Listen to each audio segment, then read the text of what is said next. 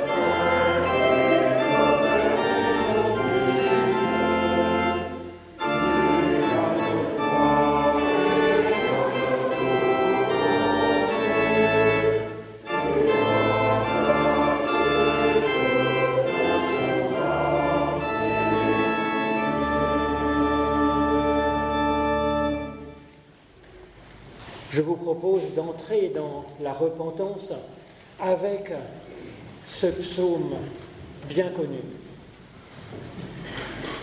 Des profondeurs, je crie vers toi, Éternel. Éternel, écoute mon appel. Que ton oreille se fasse attentive aux cris de ma prière. Car si tu retenais les fautes, ô Éternel, Éternel qui subsisterait, mais près de toi se trouve le pardon pour que toujours on puisse se tourner vers toi. J'espère en l'Éternel de toute mon âme. Je l'espère et j'attends sa parole. Mon âme attend l'Éternel plus qu'un veilleur ne guette l'aurore. Plus qu'un veilleur ne guette l'aurore, ainsi son peuple attend l'Éternel. Car près de l'Éternel, toujours, est l'amour. Près de lui est le salut. Il rassemble son peuple, pardonnant toutes ses fautes. Amen.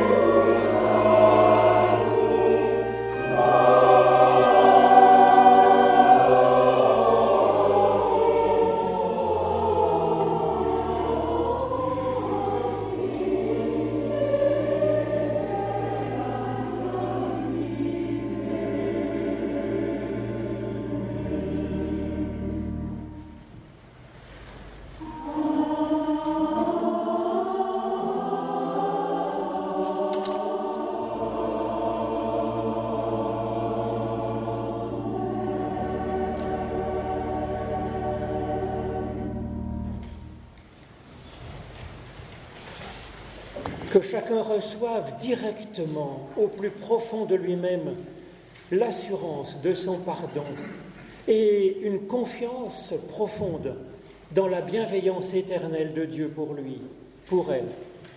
En Christ, Dieu se penche vers nous et nous dit, Lève-toi et va, ta foi t'a sauvé, tu peux avancer en paix.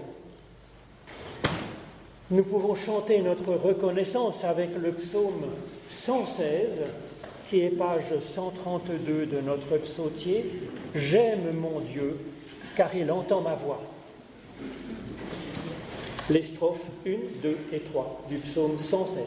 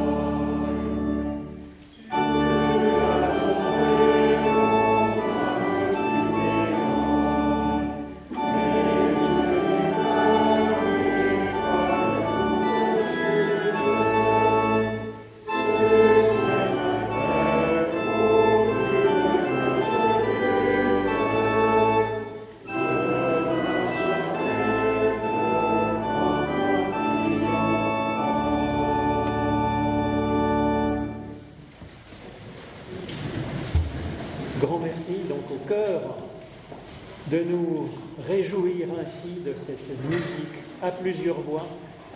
C'est une belle parabole aussi de la façon dont nous pourrions vivre en ce monde avec euh, des voix différentes mais qui se complètent et s'harmonisent. Donc le grand merci pour cette émotion et cette euh, figure d'une humanité réconciliée.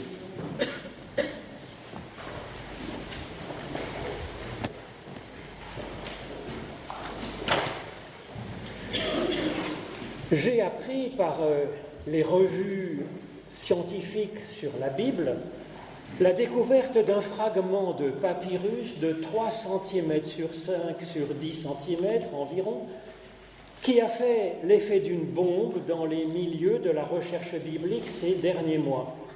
Et c'est une histoire un peu à l'Indiana Jones, en fait. Des fouilles archéologiques dans la ville antique d'Oxyrhynque, en Égypte ont commencé à la fin du XIXe siècle.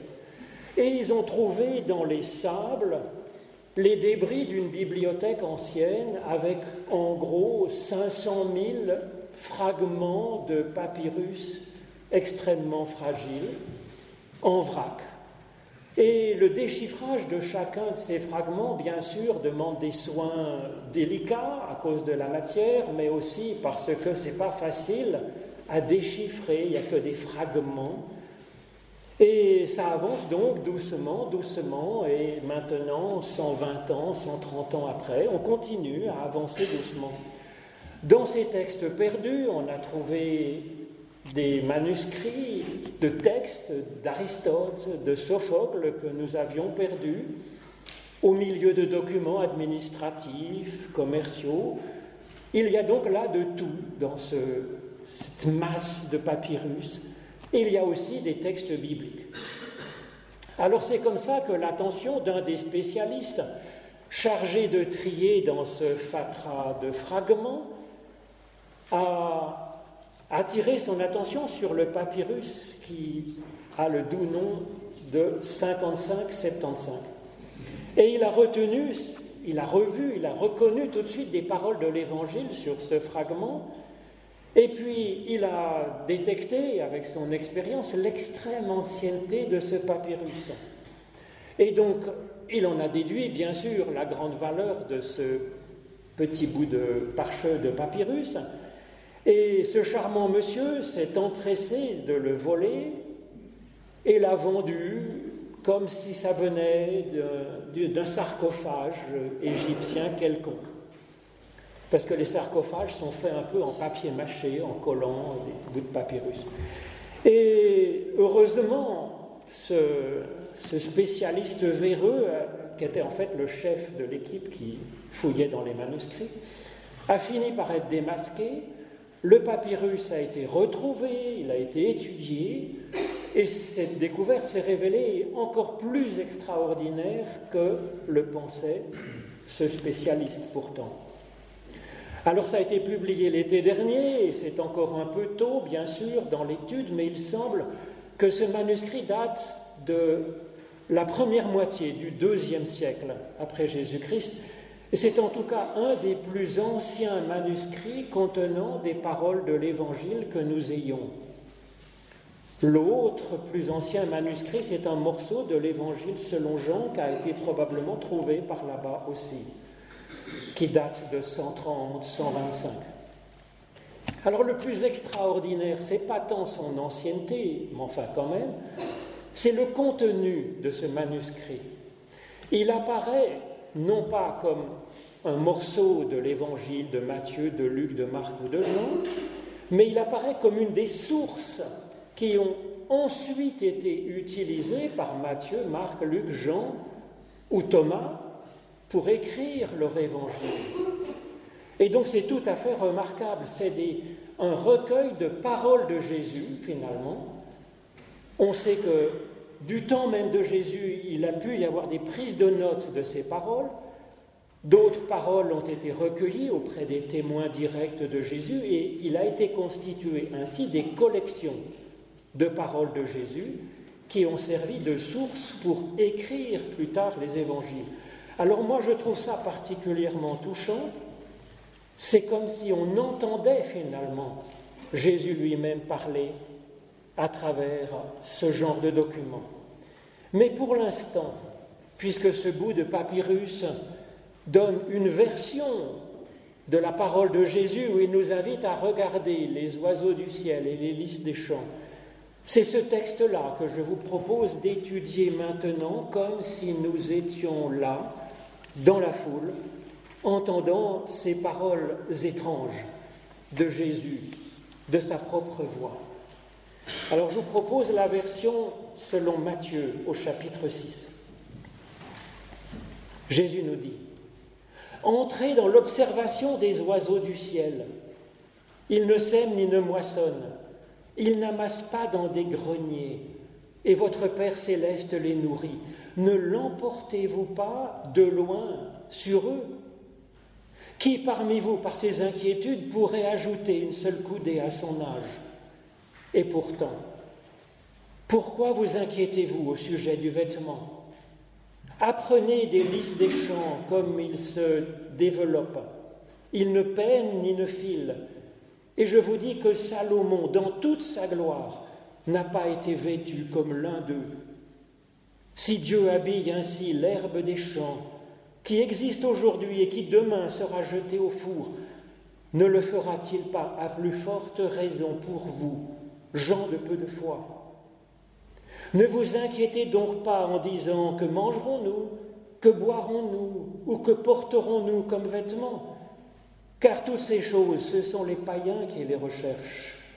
En effet, votre Père céleste sait de quoi vous avez besoin, que vous avez besoin de tout cela. Cherchez premièrement le royaume de Dieu et sa justice et l'ensemble de ces choses vous sera donné pour vous. Ne vous, inquiétez, donc pas de demain, car demain s'inquiétera de lui-même. À chaque jour suffit sa peine.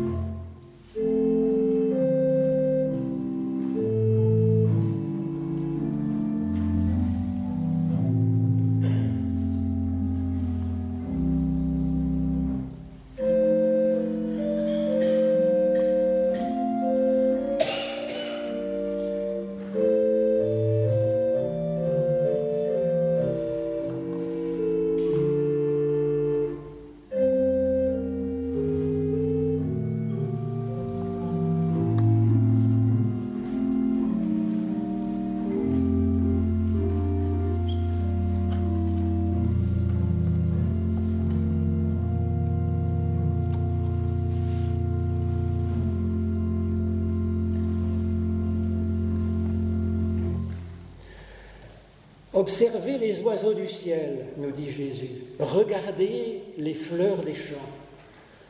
La première chose que nous dit Jésus, je pense, est d'apprendre à lire dans le livre qu'est la nature environnante les oiseaux, les fleurs des champs, les étoiles du ciel, comme le dit le psaume 8 que nous avons entendu tout à l'heure, le blé qui pousse. Jésus nous apporte là une formation. Il nous apprend à apprendre. C'est un encouragement à observer de nos yeux, de notre cœur, à interpréter, à découvrir et à en tirer des enseignements par nous-mêmes. Mais quand même, Jésus nous dit quelque chose dans ce texte. Ce que Jésus en tire comme conclusion est à première vue particulièrement choquant. Ne pas s'inquiéter de mourir de faim, de soif, de froid. Alors si l'on pense à ces familles dont la maison a été bombardée et qui, en ces jours d'hiver, se retrouvent sans toit, sans eau potable, sans nourriture, sans hôpital, sans école, si on leur disait ne vous inquiétez pas en disant que mangerons-nous, que boirons-nous, ce sont les païens qui pensent à ce genre de choses, comment pourraient-ils entendre ça? C'est donc particulièrement choquant, évidemment, et ça l'était déjà à l'époque de Jésus. Pourtant, ces paroles de Jésus ne sont certainement pas une injure, c'est pas tellement le genre du bonhomme. Et puis en plus, c'est précisément pour les personnes chargées fatigué, inquiète, tourmenté, que Jésus s'adresse, à qui il parle. Alors comment comprendre ce genre de paroles? C'est volontairement que Jésus utilise souvent des paroles chocs. Elles ne sont évidemment pas à prendre à la lettre, c'est impossible. Ce ne sont pas des commandements à appliquer, mais ce sont des sujets de réflexion qui sont passionnants que Jésus nous appelle à creuser par nous-mêmes, sans nous donner justement une recette facilement applicable. Alors le sujet de la réflexion ici, c'est manifestement comment vivre notre désir, comment vivre nos besoins élémentaires, fondamentaux. Ne pas s'inquiéter, mais Jésus reconnaît ici que la nourriture, la protection, la santé sont des besoins vitaux pour nous et que Dieu les prend en compte, bien sûr. Les chercher n'est donc pas un caprice, c'est une nécessité de notre nature. Seulement Jésus nous conseille de chercher d'abord le royaume de Dieu et sa justice, et puis que le reste suivra. Cela, à mon avis, nous donne deux pistes qui sont en fait loin d'être une évidence dans le concert des spiritualités et des philosophies. Jésus n'est pas contre le fait de désirer, au contraire. Au désir de répondre à nos besoins vitaux, Jésus ajoute un désir de plus, celui de chercher Dieu et son action. Et ensuite, Jésus nous propose de mettre en ordre nos priorités dans nos désirs, l'essentiel en premier et le reste ensuite. Ça paraît évident, mais la question c'est de ne pas se tromper de l'essentiel. En toutes circonstances, que nous soyons dans l'abondance ou sous les bombes, d'abord nous recentrer sur l'intérieur de nous-mêmes, sur une extraordinaire ressource à l'intérieur de nous que Dieu a placé en chacun. Alors que le désir par rapport à nos besoins, ça nous fait nous tourner à l'écorce de notre être. Ça nous pousse vers l'extérieur, nous éparpille, nous disperse. Alors ces, ces, points de réponse de Jésus ne sont pas du tout évidents en fait. Que le désir de subvenir à nos besoins vitaux de notre corps puisse être une préoccupation envahissante, toutes les philosophies et spiritualités du monde l'ont effectivement constaté, mais apportent des réponses différentes. Le bouddhisme propose de se détacher du désir. Jésus, lui, répond par l'ajout d'un désir supplémentaire, d'un désir supérieur, d'un désir fondamental. Des philosophes grecs proposent de ne désirer que ce que nous avons déjà à notre disposition. Jésus, lui, répond par une recherche renouvelée de l'essentiel et même de la source de l'essentiel au fond de nous. Et donc cette voie que propose Jésus est à mon avis géniale et elle mérite d'être creusée. Et c'est pour cela que Jésus propose de regarder vers les oiseaux du ciel et vers les lys des champs. Nous avons en commun avec eux, les oiseaux, les lys, d'être vivants. Or, toute vie a besoin de s'alimenter. Et puis, toute vie est un chef-d'œuvre d'organisation incroyable. Et donc, toute vie est naturellement assez exposée aux aléas de l'existence et au chaos qui peut venir la déconstruire finalement. Alors comme les oiseaux et le lys, nous avons besoin dans la durée de nourriture, d'eau et de protection. Il est donc juste de tenir compte de ces besoins, bien entendu. Seulement, à cela, Jésus ajoute que nous sommes certes un peu comme l'oiseau et le lys, mais que nous sommes aussi plus que l'oiseau. Nous sommes un animal, mais un animal spirituel. Comme le dit Blaise Pascal dans ses pensées, l'humain est à la fois un animal et un ange, et il ne nous faut ignorer ni l'un ni l'autre. Pas comme le libertin qui vit comme une bête brute, ni comme ces philosophes ou ces spirituels qui cherchent à être comme un ange. Car, nous dit Pascal, l'homme n'est en réalité ni ange ni bête. Et le malheur veut que celui qui veut faire l'ange fait lui aussi la bête. Il convient donc de tenir les deux, l'ange et la bête, en nous. Nous avons donc quelque chose de ces oiseaux, car nous aussi nous sommes du ciel, à notre façon. Et nous avons quelque chose de ces lys des champs, car nous sommes humains enracinés dans l'humus de ce monde. Nous sommes oiseaux du ciel et lys des champs. Le danger que souligne ici Jésus, c'est d'être inquiété, d'être tracassé par nos besoins. Le verbe grec traduit ici par s'inquiéter, c'est merimnao, signifie être écartelé, être déchiré en nous-mêmes. Et c'est littéralement en grec le propre de ce qui est diabolique, ça veut dire ce qui est source d'éparpillement, source de déconstruction. Alors c'est le danger entre notre ange et notre animal que nous sommes à la fois. Et le projet de Jésus est d'unifier notre être, de réconcilier en nous l'ange de Dieu et la bête des champs, en recherchant premièrement le royaume de Dieu et la justice de Dieu comme principe unificateur de notre être. Jésus n'oublie pas nos autres besoins, justement, mais il les place après, comme étant réconciliés en nous par l'Esprit de Dieu, finalement.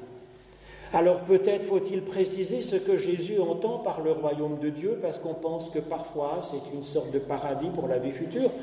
Pas du tout. Le royaume de Dieu, c'est l'action de Dieu. Il est en nous, nous dit Jésus en parlant du royaume. Et la justice de Dieu, c'est pas celle du tribunal. Elle consiste justement à l'action de Dieu qui nous rend justes, qui nous soigne pour nous rendre plus justes. C'est un travail de Dieu en nous. Jésus nous propose donc ici une philosophie pratique, une conception de l'humain à vivre et une, philosophie spirituelle comprenant ce que c'est que l'humain et comptant sur la présence de Dieu, l'action de Dieu en nous comme une force. Sa parole est en nous comme un ange au fond de nous-mêmes, travaillant à domestiquer la bête que nous sommes aussi dans un certain sens. Avec les oiseaux du ciel, Jésus nous inspire une confiance en Dieu qui les nourrit sans qu'ils aient à travailler. Génial. Mais au sens matériel, il arrive qu'il ait neigé tellement que les oiseaux meurent de faim. D'ailleurs, même au temps où l'humanité n'existait pas, ou alors quand elle était bien incapable de perturber le climat, des foules de dinosaures, d'oiseaux, de lys des champs et ensuite d'êtres humains sont morts de faim, de soif, de froid, de chaud, de maladie, de, violence et de bien d'autres choses. Et puis quand le pauvre a besoin d'aide à en mourir, priant et suppliant Dieu de toute sa foi, à moins qu'une personne charitable intervienne, il n'y a souvent pas de pain qui tombe du ciel devant la bouche de ses enfants, ni de médicaments qui va arriver soigner, ni de place pour se réfugier.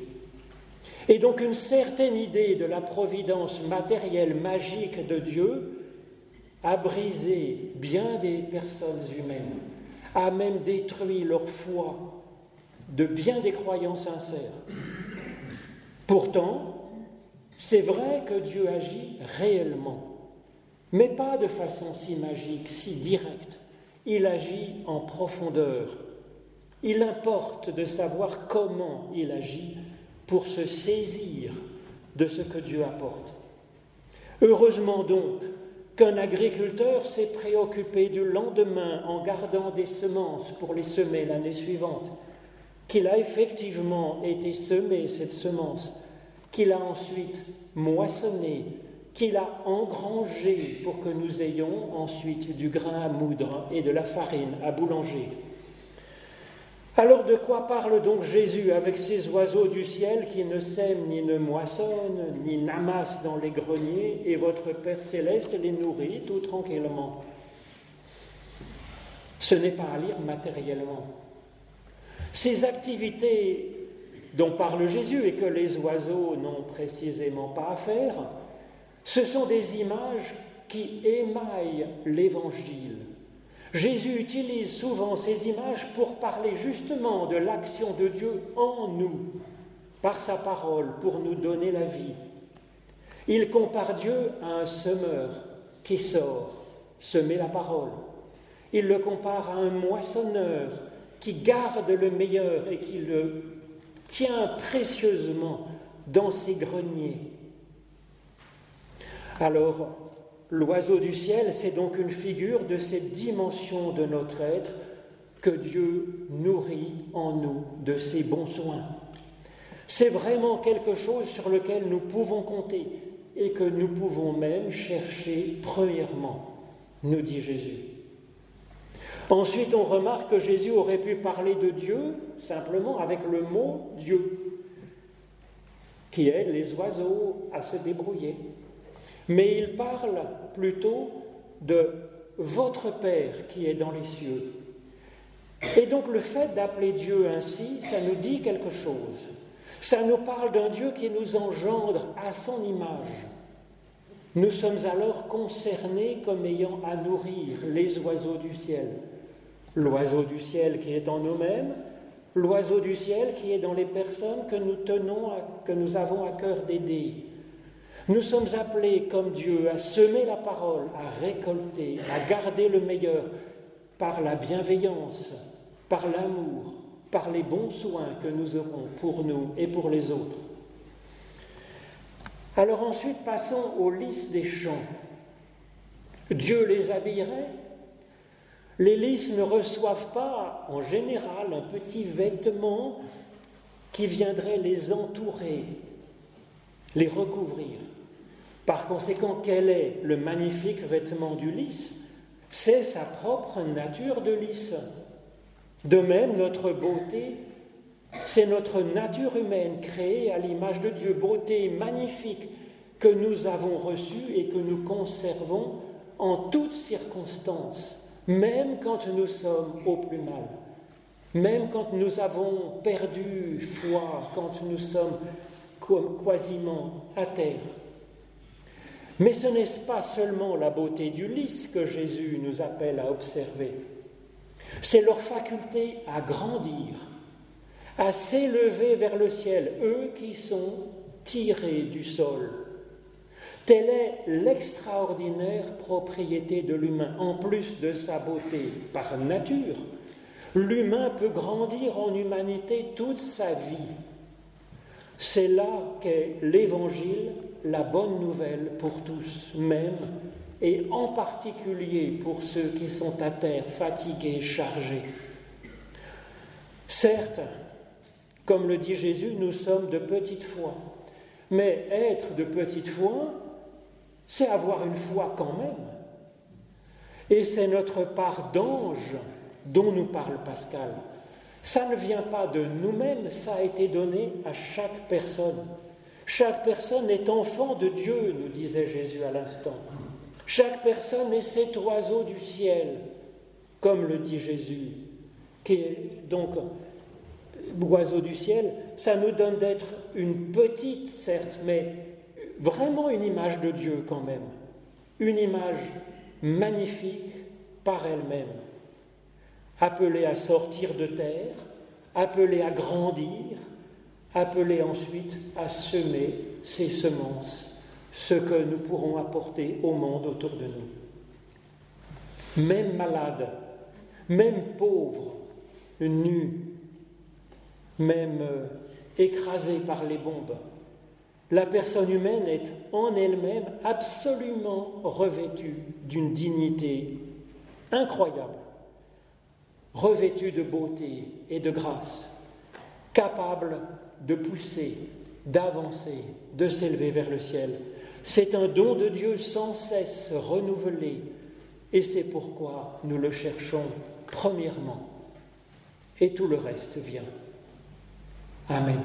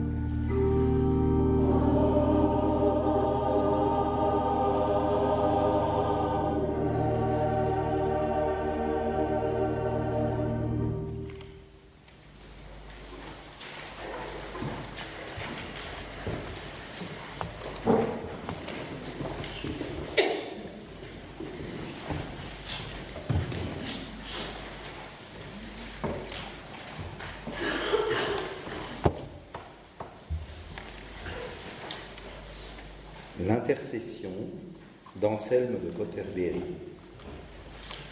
Allons courage. Allons mon âme, prends courage. Fuis un peu tes occupations. Dérobe-toi un moment au tumulte de tes pensées. Rejette maintenant tes lourds soucis et laisse de côté les tracas. Donne un petit instant à Dieu et repose-toi un peu en lui. Entre dans la chambre de ton esprit, balisant tout, sauf Dieu, ou ce qui peut t'aider à le chercher. Ferme la porte, mets-toi à sa recherche. À présent, parle, mon cœur. Ouvre-toi tout entier et dis à Dieu, je cherche ton visage. C'est ton visage, Seigneur, que je cherche.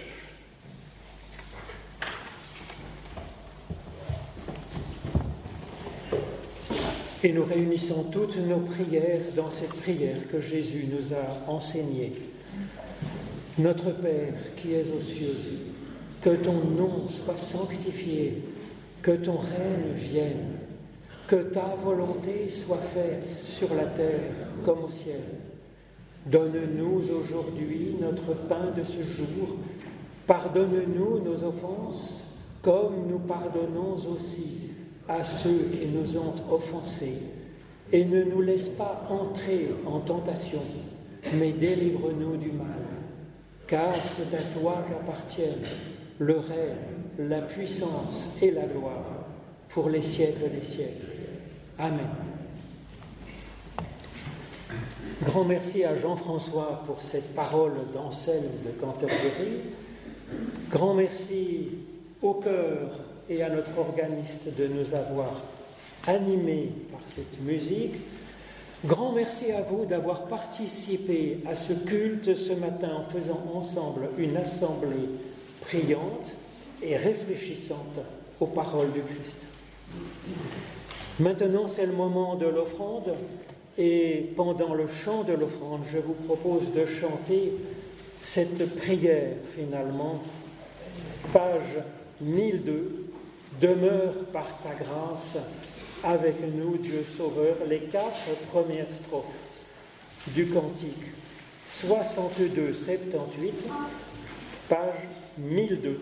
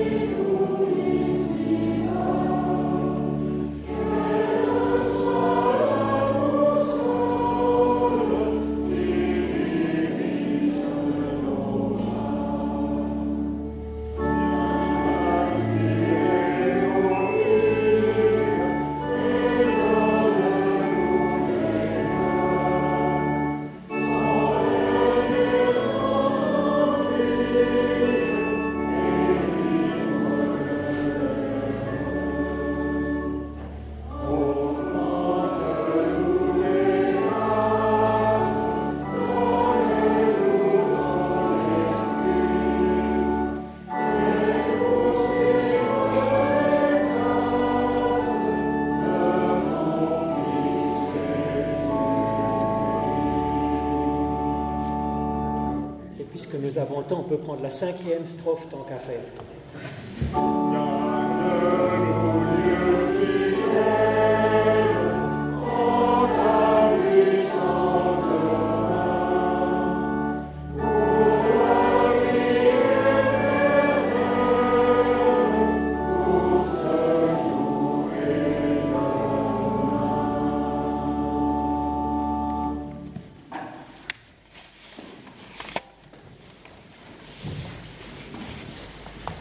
Recevons maintenant la bénédiction de Dieu qui nous est donnée sur notre existence tout entière.